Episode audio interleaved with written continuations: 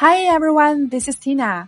快乐英语结伴同行，各位周四好，每日口语又和大家准时相约在这里。那今天呢，让我们继续本周的话题：出行和旅游。每到一个地方，我们都要入住酒店。那么预订酒店的表达，我们之前的栏目中就学到过，make a reservation。我们这期节目的最后也有关于 make a reservation 的链接，大家可以一键点击进行复习。那今天我们要学的是你抵达酒店后要做的第一件事儿，check in，也就是办理入住。check in。OK，再来一起看两段关于 check in 的对话。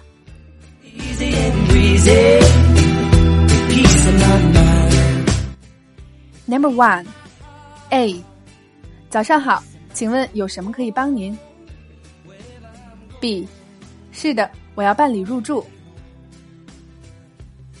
A，Good morning, how may I help you?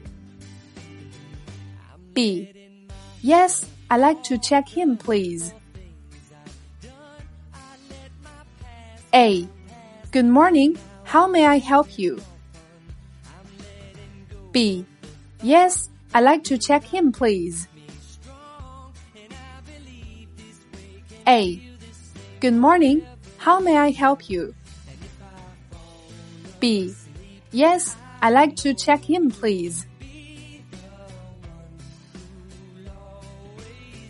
Number two. A. 你好，我有一个在捷克伦敦名下的预约，我想要办理入住。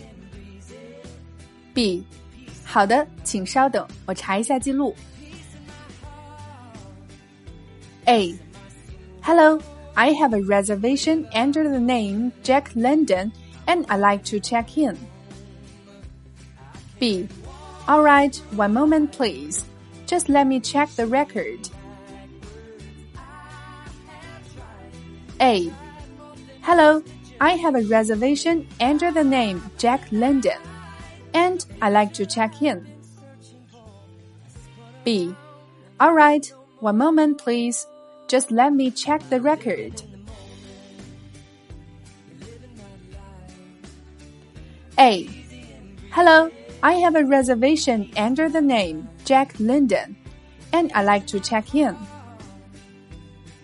B. All right, one moment, please. Just let me check the record.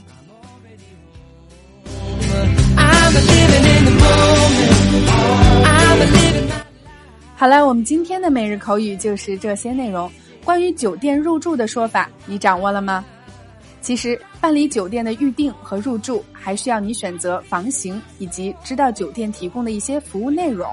那么这些常用的房型和服务内容又如何表达呢？公众号对话框回复关键词“酒店”，来给你看看 Tina 为你补充的知识点。